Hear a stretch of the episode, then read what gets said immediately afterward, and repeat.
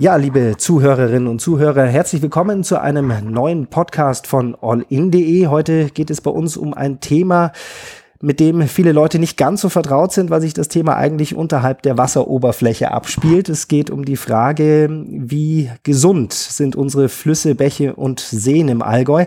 Und da sind wir zu Gast bei einem absoluten Experten ähm, für unsere heimische Gewässer und vor allem ja, jemand, der sich mit dem Leben darin sehr, sehr gut auskennt. Wir sind nämlich zu Gast bei Dr. Oliver Born, der Leiter des Schwäbischen Fischereihofs in Salgen im Unterallgäu. Hallo und herzlich willkommen, Herr Dr. Born. Hallo, grüß Gott. Ja, ähm, vielleicht erstmal die Frage, Sie beschäftigen sich äh, schon Ihr gesamtes Leben lang mit dem Thema Fische. Was ist denn der Reiz dran? Viele würden sagen, ja, das sind halt Schuppenträger, die im Wasser schwimmen.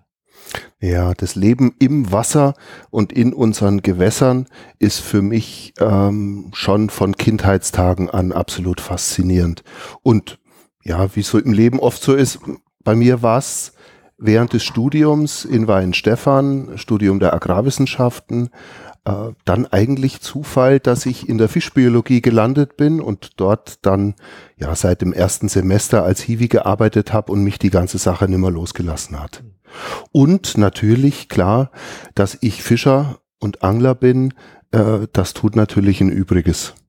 Sie haben quasi Ihr Hobby zum Beruf gemacht. Ja, das ist so. Das ist tatsächlich so, äh, dass ich ähm, auch deshalb, denke ich mal, mit so großer Leidenschaft beruflich aktiv bin, weil es einfach ja auch mein Hobby schlechthin ist. Kommen wir doch gleich mal äh, zu der eigentlichen Frage, warum wir heute hier sind. Ähm, wir haben im Allgäu, wir haben in Schwaben sehr, sehr viele Gewässer, wir haben viele Flüsse, wir haben viele Bäche, wir haben sehr viele Seen äh, natürlicher Art oder, oder eben auch künstliche ähm, äh, Stehgewässer, Stillgewässer. Wie steht's denn um, um, um deren Gesundheit? Sind die, sind die gesund oder sind sie es nicht? Naja, so ganz einfach kann man es nicht sagen. Sie haben mit Recht schon differenziert zwischen den Seen, den Stillgewässern, den Bächen und den größeren Flüssen. Und das muss man eigentlich auch so auseinanderdividieren. Nehmen wir mal unsere Seen, die natürlichen Seen. Denen geht es in aller Regel äh, sehr gut. Die sind in aller Regel, wie zum Beispiel der Alpsee äh, bei Immenstadt, die sind relativ nährstoffarm, die haben ein relativ, äh, eine relativ gute Basis auch für die Fischbestände und denen geht es manchmal sogar, wie im Fall vom Bodensee, ich möchte mal sagen, zu gut. Mhm. Äh, da ist es so, dass die Nährstoffrückhaltung äh, und auch die Veränderung der, der Einströmung von den Gewässern, vor allen Dingen vom Rhein, dazu geführt hat, dass der See sogar so wenig Nährstoffe hat, dass die Fische zu wenig zum Fressen haben.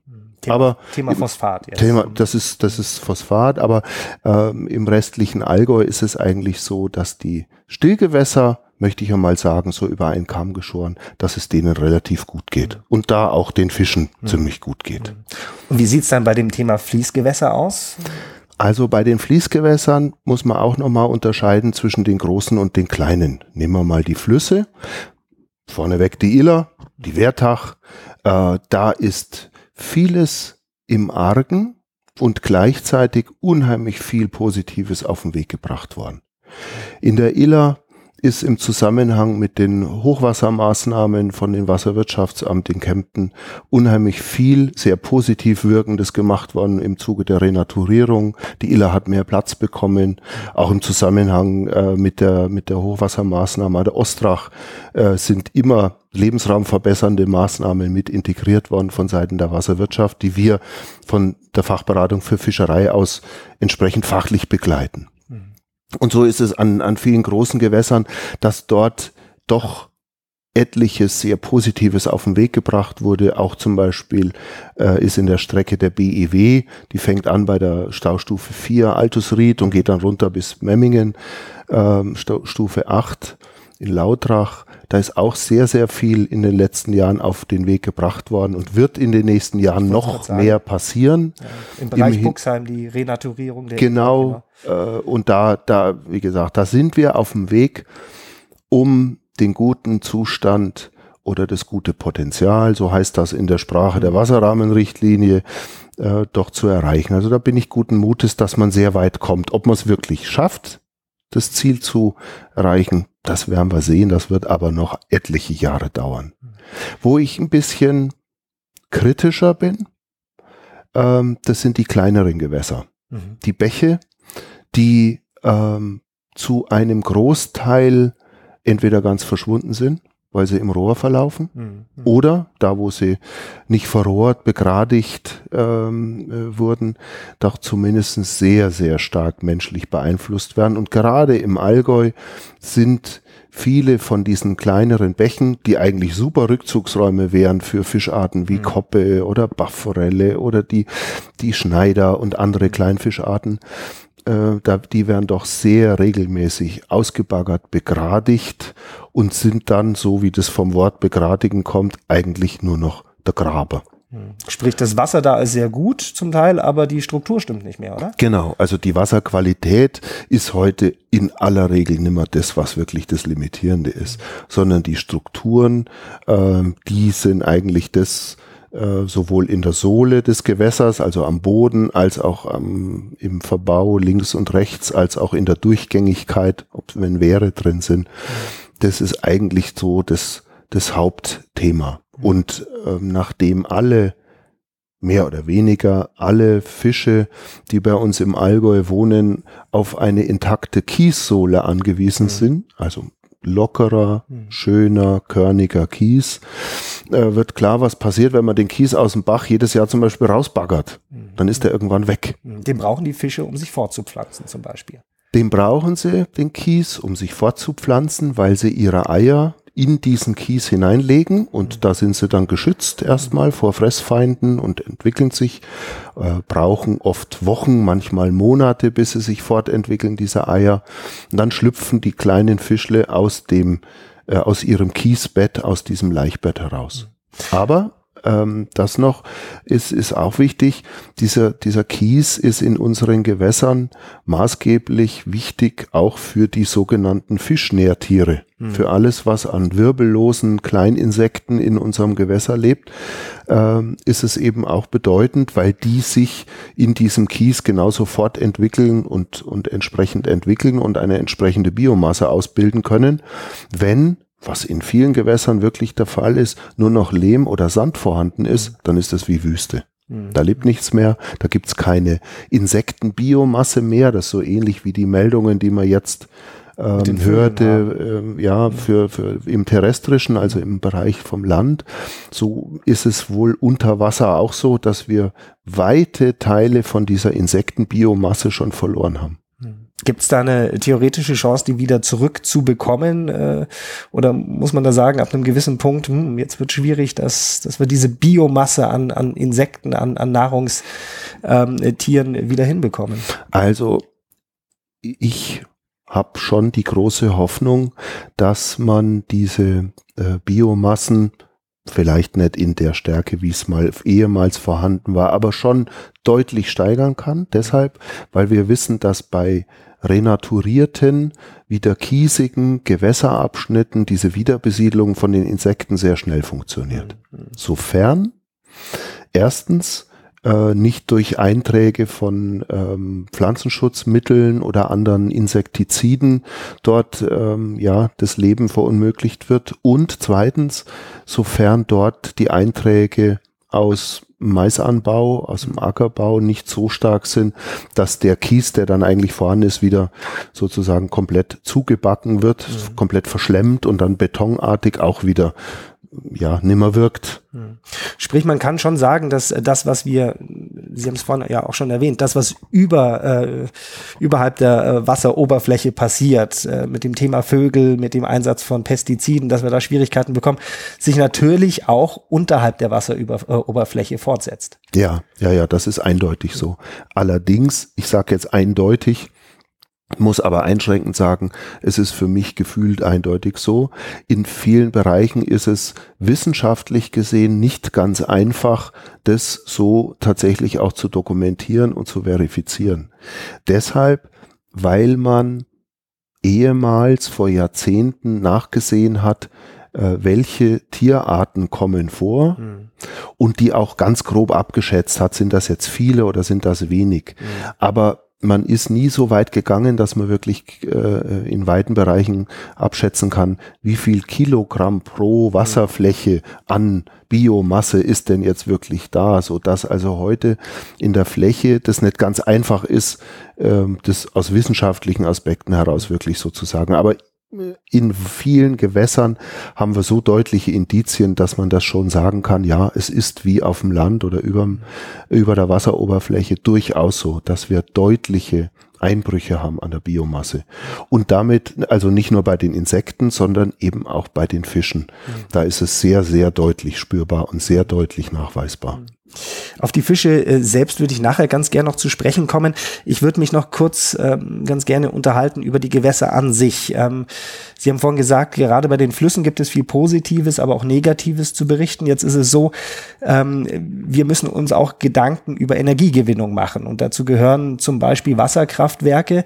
Ähm, sind die denn in Ihren Augen hier bei uns in der Region oftmals ein Problem, weil es ja auch um die Durchgängigkeit von Gewässern geht. Also wenn man sich jetzt überlegt, man baut irgendwo mitten in den Fluss ein, ein Wasserkraftwerk ein, dann ist das natürlich gut für die, für die Energiebilanz, ähm, was die regenerativen Energien angeht, aber schlecht für den Fisch und wiederum auch schlecht für das Gewässer, oder? Ähm, das Gut für die Energiebilanz muss man aus meiner Sicht deutlich äh, differenzierter sehen. Deshalb, weil es große Wasserkraftanlagen gibt, die knapp 300 Anlagen in Bayern, die über 90 Prozent von unserem Wasserkraftstrom liefern mhm. und die einen durchaus messbaren und erheblichen Teil an der Stromerzeugung beitragen. Mhm. Die kleinen Anlagen und kleinsten Anlagen sind aber, und das sieht zum Beispiel auch das Umweltbundesamt so, häufig von ihren ökologischen Auswirkungen sehr weitreichend negativ mhm. und die ökologischen Auswirkungen auf die Gewässer können bei diesen kleinen Anlagen den Gewinn an Strom letztendlich nicht kompensieren. Mhm. Und da muss man sagen, da muss man aus meiner Sicht auch letztendlich äh, darauf verzichten. Es gibt im Moment durchaus Ausbaupläne, auch weitere kleine und kleinste Wasserkraftanlagen dazuzubauen. Mhm. Und die bringen uns in den Gewässern zusätzliche Probleme, mhm. zusätzliche Probleme zum Teil auch in den letzten noch natürlichen Gewässerabschnitten, bringen aber in der Gänze, in der Energiebilanz eigentlich viel zu wenig. Und deshalb meine ich, sollte man, äh, sollte man da äh, nicht weitermachen und die, die, diese kleinen und kleinsten äh, Gewässer noch weiter ausbauen, weil uns das im, auch im Zuge der Energiewende wirklich nicht weiterbringt. Mhm. Bei den großen Anlagen ist es so, dass die unstrittig zur Stromerzeugung beitragen und letztendlich auch die finanziellen Kapazitäten haben, wie man das jetzt an der Iller eben auch sieht, die Durchgängigkeit wiederherzustellen durch den Bau von sehr großen Umgehungsbächen, die nachweislich auch richtig gut funktionieren. Sprich eine richtige Fischtreppe und nicht so ein Fischtreppchen, ähm, das bringt dann was, aber das ist natürlich auch wieder mit Investitionen äh, verbunden. Ne? Genau. Das ist und, deutlich teurer. Ja, ja. Und diese Millionen, die das tatsächlich dann letztendlich kostet, wenn man äh, wirklich gescheide, äh, einen gescheiten Fischaufstieg bauen will, die haben halt die großen Wasserkraftbetreiber letztendlich sozusagen im Kreuz. Mhm. Die können es auch investieren und die können dann auch was bauen, was wirklich funktioniert und vor allen Dingen dauerhaft funktionsfähig gehalten wird. Das ist nämlich ein ganz wichtiger Punkt. Diese Anlagen, die kann man ja nicht einfach nur bauen und dann funktionieren die für die nächsten zehn Jahre, sondern da muss jemand da sein, der sich nahezu täglich drum kümmert und nachguckt, ob das funktioniert. Ich würde ganz gerne noch kurz zu sprechen kommen auf die ähm, Qualität des Wassers. Sie haben es vorhin schon gesagt, ähm, da ist vieles sehr gut was die Wasserqualität angeht. Ähm, äh, jüngst war auch in überregionalen Medien wieder das Thema Mikroplastik ein großes Thema. Das ist in aller Munde, im wahrsten Sinne des Wortes, wenn man Fisch isst. Haben wir mit, mit äh, derlei Verschmutzungen im Allgäu ein Problem? Oder kann man sagen, nee, das passt hier schon? Also, das ist für mich als Fischereiökologe ein Randthema im Moment. Nach dem, was ich weiß, auch von den Untersuchungen vom Landesamt für Umwelt, ist es für uns kein Problem. Mhm. Kein Problem äh, in Form von Fischverzehr und von dem, was in den Fischen dann letztendlich auch nachweisbar ist. Nichtsdestotrotz ist es aber ein Thema, ähm, weit darüber hinaus, wo man sich einfach Gedanken machen muss, wie gehen wir mit Plastik und mit Müll und mit diesen Dingen um. Mhm. Das ist unstrittig so. Mhm. Also auf der einen Seite sage ich ja klar, Entwarnung, also für das Allgäu ist das nicht das Thema und gleichzeitig ähm, ist es, denke ich, für alle im Moment schon ein Thema zu überlegen, wie kann man von diesem Berg und diesen Riesenbergen von Plastik wegkommen. Jetzt gibt es so ein paar Fischarten, um auf die Fische zu sprechen zu kommen, ähm, die ähm, ja sind sehr im Fokus, im, im, medialen Fokus, auf die schauen die Leute sehr, ähm, äh, deren Dasein oder dann wegbleiben eben auch sehr viel mit, mit dem Thema Gewässergesundheit zu tun hat. Der Huchen zum Beispiel, der Donaulachs ist so der Fisch schlechthin, der, der eignet sich natürlich auch für die Medien immer äh, sehr gut. Ähm, wie, wie sieht es denn aus zum Beispiel beim Thema Huchen in unseren Gewässern? Der kam hier früher sehr häufig vermutlich vor. Ähm, es ist eine Forellenart, die sehr, sehr groß wird, ähm, über 1,40 Meter zum Teil. Ähm, da laufen ja auch seit Jahren viele Projekte. Wie steht's denn um den Huchen zum Beispiel bei uns hier in der Region? Also klassische äh, Huchengewässer, Lech, Iller und Wertach haben noch kleine Abschnitte, wo tatsächlich nachweisbar die Huchen sich natürlich haben fortpflanzen können. Mhm. Und gleichzeitig ist es so, dass ohne die Hilfe der Fischer, mhm. die über Jahrzehnte hinweg den Huchenbestand durch Fischbesatz gefördert haben, der sehr teuer ist übrigens. Einer, so ein, ein so ein Besatzhuchen, der kostet so in Richtung 50 Euro. Okay. Ein einziger Fisch. Und mit einem ist es nicht getan. Und damit ist es nicht getan. Und ähm, gleichzeitig ist es, ist das sozusagen ja ein wichtiges Tun gewesen von der Fischerei selbst, ähm, um die Huchenbestände vor dem kompletten Kollaps sozusagen mhm. zu retten. Und das hat man auch geschafft. Jetzt im Zuge der vorhin schon mal erwähnten ja, Flussrenaturierungen, zum Beispiel an der Iller, haben wir erstmals dort nachweisen können, vor äh, im letzten Jahr, das war der Tobias Epple, der dort seine Doktorarbeit mhm. macht von der Uni Augsburg, äh, erstmals junge Huchen nachgewiesen. Und mhm. das ist seit Jahrzehnten das erste Mal in dieser Strecke unterhalb von Kempen, mhm. dass man das, das hat tatsächlich nachweisen können, weil dort der Kies eingebracht worden ist, weil die Laichbetten gestaltet wurden und weil die Huchen zum Teil in den Fischaufstiegsanlagen, in den Umgehungsbächen geleicht haben, was sie vorher ja auch nicht konnten. Okay. okay. Und das ist ein Indiz dafür, dass ich sage, ja, also dieses, dieses Erhalten über viele Jahre und Jahrzehnte und den teuren äh, Einsatz der Fischerei, der hat sich gelohnt, weil die Huchen jetzt hier und da anfangen, auch sich wieder natürlich zu vermehren. Mhm.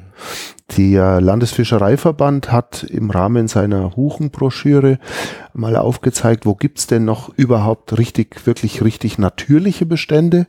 Und das in Bayern, äh, so grob über den Daumen, ist das eine Handvoll Gewässer, wo das überhaupt Isar noch der bisschen, Fall ist. Ne? An der Isar, an der Ammer, mhm. ähm, im, im Bayerischen Wald gibt's auch noch äh, zwei Gewässer. Aber das sind wirklich relativ wenige Gewässer, wo das im Moment auf rein natürliche Art und Weise passiert. Aber wir arbeiten dran und versuchen durch die Verbesserung von den Lebensgrundlagen für den Huchen das letztendlich so hinzubringen, dass die sich selber vermehren können. Und damit natürlich nicht nur die Huchen wieder ähm, ja, heimisch zu machen, sich auf, auf eine natürliche Art und Weise vermehren zu lassen, sondern viele andere Arten, die halt nicht ganz so ähm, als Leuchtturmart sozusagen herausragen. Die Nase zum Beispiel. Wie die Nase, wie die Barbe, wie der Nervling.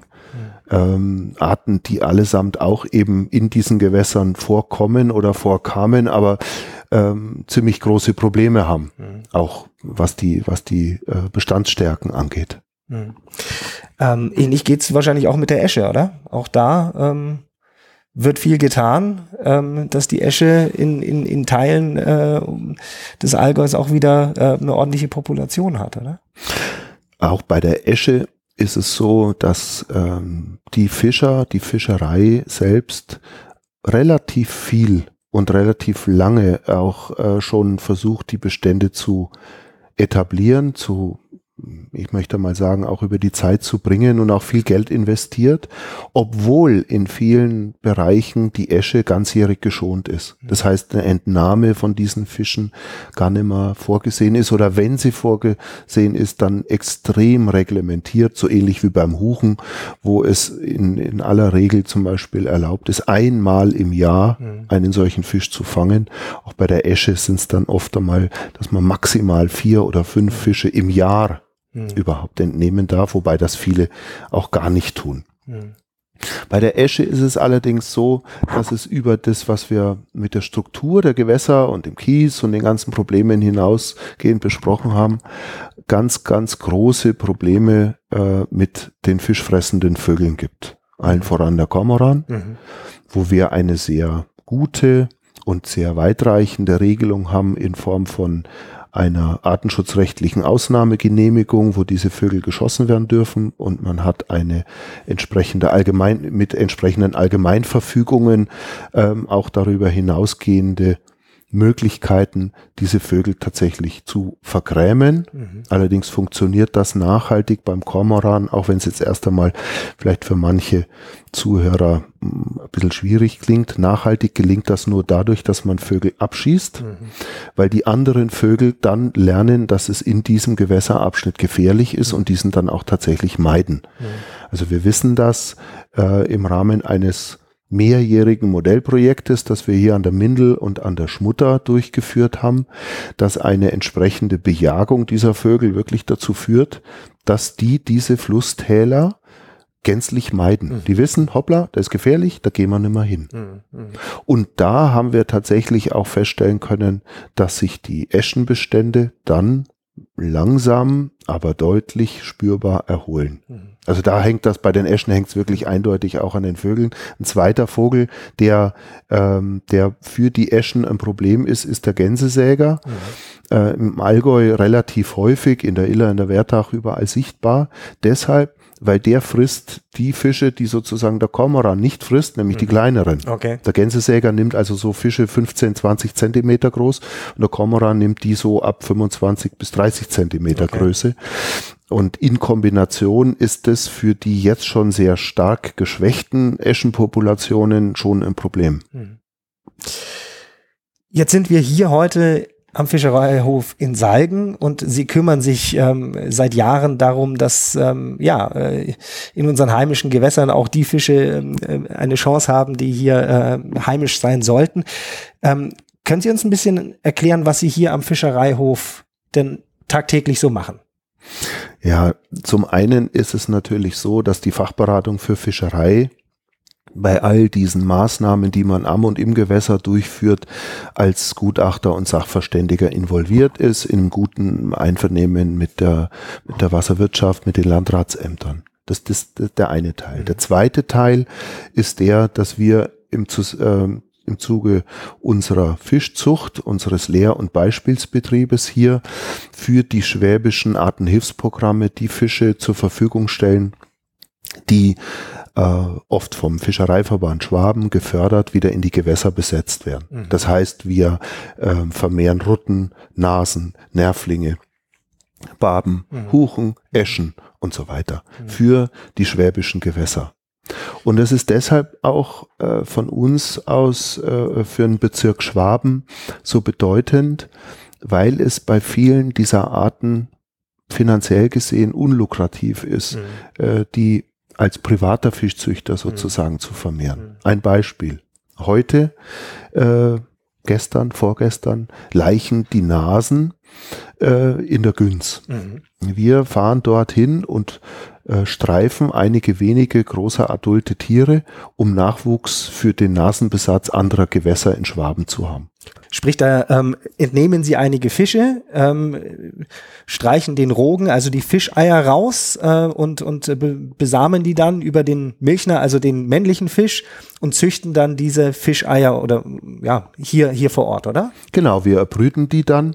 Äh, äh, lassen sie dann heranwachsen bis zum Setzling und geben die dann letztendlich über die Fischzüchter und die Fischereigenossenschaften zum Besatz an die fischereiberechtigten Fischereivereine ab. Mhm. Es kommt ein dickes Aber. Man muss die Fische, die man nicht in der Fischzucht dauerhaft halten kann als mhm. Elterntiere, mhm. wie zum Beispiel die Nase oder die Barbe, sozusagen punktgenau im freien Gewässer auf der Laichbank fangen, okay. damit man die Eier gewinnen kann und damit sie die Eier abgeben. Und das ist, welcher dieses, Zeitraum sind das? Ein, zwei Tage? Und oder? das sind wenige Tage. Okay. Eigentlich sind es nicht Tage, sondern es sind Stunden. Ja, Wahnsinn. Und ähm, der Witterungsverlauf, auch jetzt in diesem Jahr, man kann sich erinnern, wir hatten eigentlich noch vor kurzer Zeit hatten wir noch Winter, mhm. starke Minustemperaturen mhm. und auf einen Schlag über 20 Grad. Mhm. Die Natur draußen, an den Blüten sieht man es, ähm, in Anführungsstrichen explodiert geradezu. Mhm. Und so ähnlich geht das bei den Fischen. Das Ganze geht dann schlagartig, geht sehr schnell mhm. und sie müssen genau zu diesem richtigen Moment vor Ort sein, sonst klappt das nicht. Mhm. Und bisher ist es bei der Nase bis heute äh, jetzt für dieses Jahr noch nicht gelungen, dass wir haben welche streifen können. Mhm. Spricht und, und äh, damit, das kann man sich vorstellen, damit ist ein relativ hoher Aufwand verbunden. Es müssen äh, mit einem äh, entsprechenden Elektrofischfanggerät, muss ein ganzes Team mit Boot und Bootsführer ausrücken. Mhm äh, um zu versuchen, diese Fische zu fangen. Und wenn das ein Privater macht, dann kostet äh, ein solcher Tag, ja, einige hundert bis sagen wir mal tausend Euro oder mehr und man fährt dann raus und kommt wieder heim und sagt, man hat nicht mal einen einzigen Fisch gefangen, mhm. das kann sich eigentlich keiner leisten. Mhm. Und deshalb ist es so wichtig, dass wir von Seiten des Bezirks Schwaben aus mit dem Fischereihof diese Aufgabe sozusagen erledigen und ähm, die Chance haben, viele von diesen Arten, ähm, die ja, ich sage jetzt einmal, für eine normale Fischzucht sich einfach nicht lohnen, mhm. hier zu vermehren. Mhm. Sie machen also das, was äh, jemand, der, der ähm, gewinnorientiert arbeiten muss, schlicht und ergreifend nicht leisten kann. Diese genau. Lücke schließen Sie. Genau, mhm. genau. Ähm, Sie haben es gerade eben gesagt, äh, das Wetter ist, ist bei Ihrer Arbeit sehr entscheidend. Macht sich da momentan auch der Klimawandel bemerkbar? Also es ist natürlich bei den Diskussionen Klimawandel immer schwierig, wenn man ganz ehrlich ist mhm. und, und von seinen eigenen subjektiven Empfindungen ausgehend äh, das Wetter beurteilt. Mhm. Ne, das ist natürlich irgendwo ein bisschen Kaffeesatz. Ja, es war früher immer besser. Äh, Leserei, ja. aber es ist durchaus zu beobachten, dass wir zwei, ja, zwei verschiedene Dinge haben, die, die sich meiner Meinung nach häufen.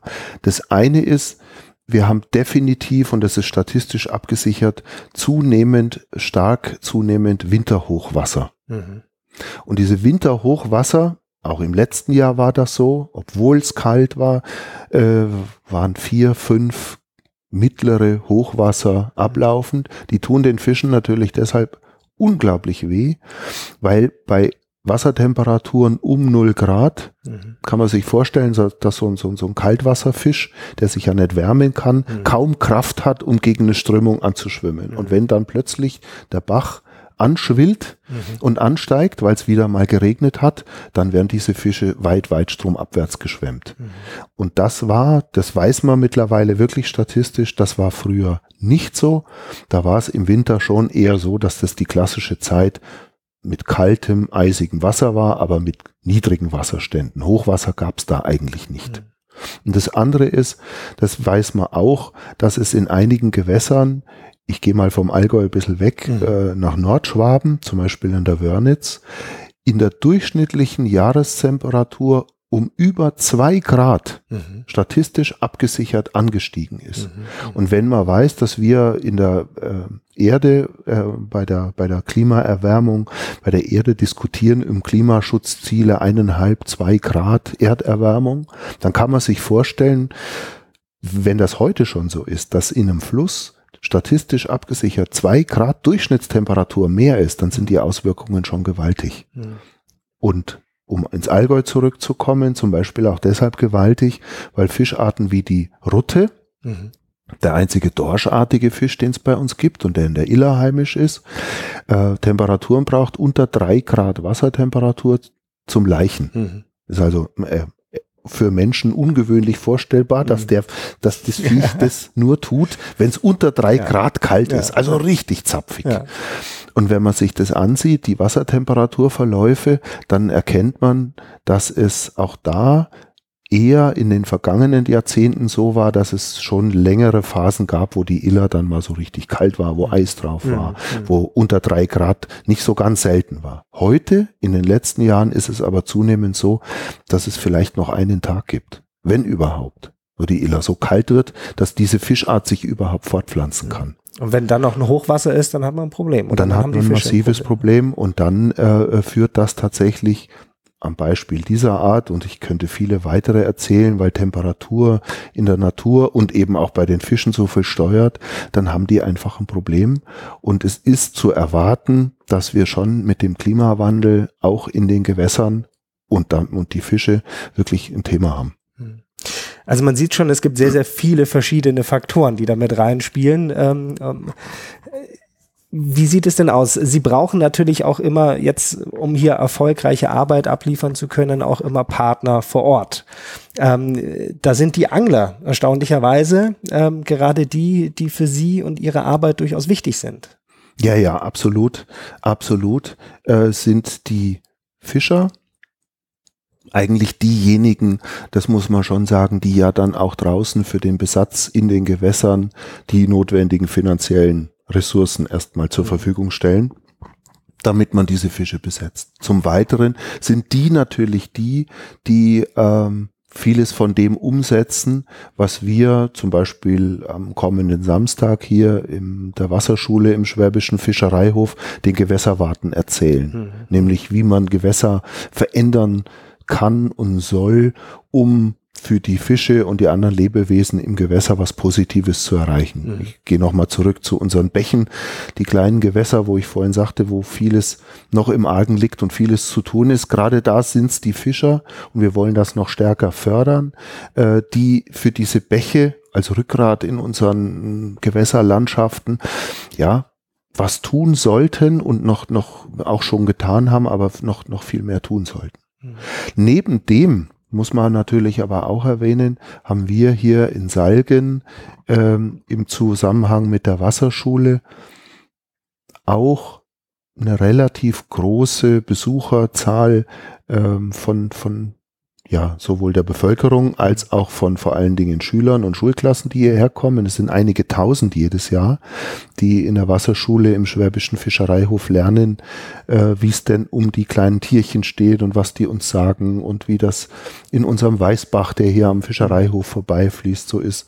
Ähm, wir wollen bei denen natürlich werben für unsere Anliegen, für die Gewässer und für die Fische. Und dass das nach wie vor echt ein Thema ist, das viele interessiert, sieht man an unserem Tag der offenen Tür. Mhm. Als ich den ersten Tag der offenen Tür hier äh, hatte, habe ich gedacht, na ja, da kamen ein paar tausend Leute, mhm. die sind halt interessiert, weil das mhm. ist neu und das kennt man noch nicht.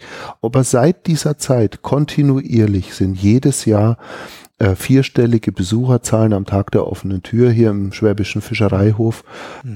Sprich, diese Aufklärungsarbeit, das Vermitteln von Wissen ist auch was ganz was Zentrales. Ne?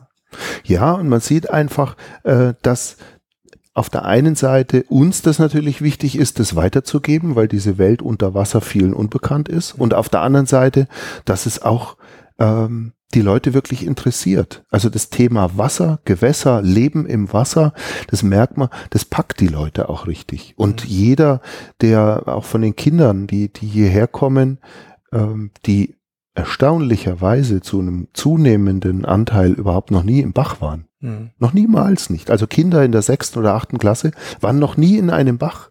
Aber wenn die hierher kommen und dann bei uns in Weißbach rumspringen, dann dauert es fünf Minuten und mhm. die haben sofort begriffen, wie, wie toll das ist. Mhm. Das ist es auch zweifelsohne. Ähm, was kann denn jetzt jeder Einzelne tun, damit es unseren Gewässern hier ähm, in unserer Heimat, in unserer Region besser geht? Gibt es da Dinge, wo Sie sagen, ja, da kann jeder Einzelne mithelfen? Also das eine ist, dass ist uns immer ein Anliegen bei, bei vielen dieser, dieser Tätigkeiten, dass man Verständnis hat, dass wir in den vergangenen vielen Jahrzehnten, ich möchte mal sagen fast 100 Jahren, mhm. mit unseren Gewässern auf eine Art und Weise umgegangen sind, die nicht naturverträglich und nicht nachhaltig war. Mhm. Wir brauchen also in der, in der Bevölkerung das Verständnis dafür, dass man äh, jetzt auch um zur Umsetzung der entsprechenden EU-Richtlinien viel Geld benötigen wird, um diese Gewässer wieder einigermaßen in einen naturnäheren, naturverträglichen Zustand zu bringen. Zum Weiteren ist es so, dass man natürlich auch äh, sehen muss, wie gehe ich denn vor Ort, wie geht meine Gemeinde mit den Bächen um? Mhm. Gibt es da was, wo man möglicherweise sagen muss, okay, da kann man gemeinsam was auf den Weg bringen. Da mhm. kann man gemeinsam im Gemeinderat äh, ein Stück des Bachs wieder so weit herrichten, ihm einfach, und das reicht oft schon, ein bisschen mehr Platz geben. Mhm. Ein paar Meter links und rechts und schon kann sich ein Gewässer entwickeln und muss eben nicht jedes Jahr ausgebaggert mhm. werden, muss eben nicht jedes Jahr wieder in diesen schnurgeraden Zustand zurückversetzt werden. Und ähm, je mehr da mittun und je mehr da an Verständnis auch wächst und je mehr man auch versteht, dass alle unsere Gewässer äh, Platz, Raum brauchen, um sich zu entwickeln, ähm, ja, desto besser geht's den Gewässern und desto besser geht's den Fischen und allem, was in den Gewässern lebt. Hm. Also auch so dieses Wissen, dass Natur nicht an der Wasseroberfläche aufhört, sondern darunter weitergeht. Genau. Und dann ist eine, ein, ein Anliegen auch noch gerade im Allgäu, denke ich, wichtig äh, zu sagen. Wir haben bei einer meiner ersten Maßnahmen, die ich begleitet habe fürs Wasserwirtschaftsamt Kempen, da war in Dirlewang an der Mindel, wurde ein Hochwasserrückhaltebecken gebaut mhm. Und in dem Zusammenhang auch das Gewässer renaturiert. Mhm. Ich ging dort dann mit einem Fernsehteam hin die diese Renaturierung angeschaut haben und der Redakteur sagte, hoppla, hier sieht's ja aus wie auf der Baustelle. Mhm. Kieshaufen, Sandhaufen, tote Bäume liegen rum, das ist furchtbar unaufgeräumt. Mhm. Und ich glaube, dass man sich daran dann tatsächlich in Anführungsstrichen auch wieder gewöhnen muss, wie ein natürliches Gewässer dann eigentlich aussieht. Mhm. Weil gerade im Allgäu sind seit so vielen Jahrzehnten unsere Gewässer denaturiert, mhm. begradigt, ausgebaggert, dass äh, das Bild, wie schaut denn so ein Bach aus, so ein murmelnder Bach, wie, wie hört der sich an, wie fließt der, das muss sich zum Teil erst wieder etablieren und das muss man zum Teil dann erst wieder erkennen, dass das eigentlich der natürliche Zustand ist. Also ein, ein Fluss ist kein, äh, kein gerades Stück Gewässer, das an eine Autobahn erinnert. Ja, vielen herzlichen Dank, Herr Dr. Born, für das ausführliche Gespräch. Wir ähm, wünschen Ihnen weiterhin ein gutes Händchen und, und viel Unterstützung aus der Bevölkerung für die doch sehr, sehr wichtige Arbeit, die Sie da machen. Vielen herzlichen Dank und ich sage auch danke fürs Zuhören. Servus, bis zum nächsten Mal. Tschüss.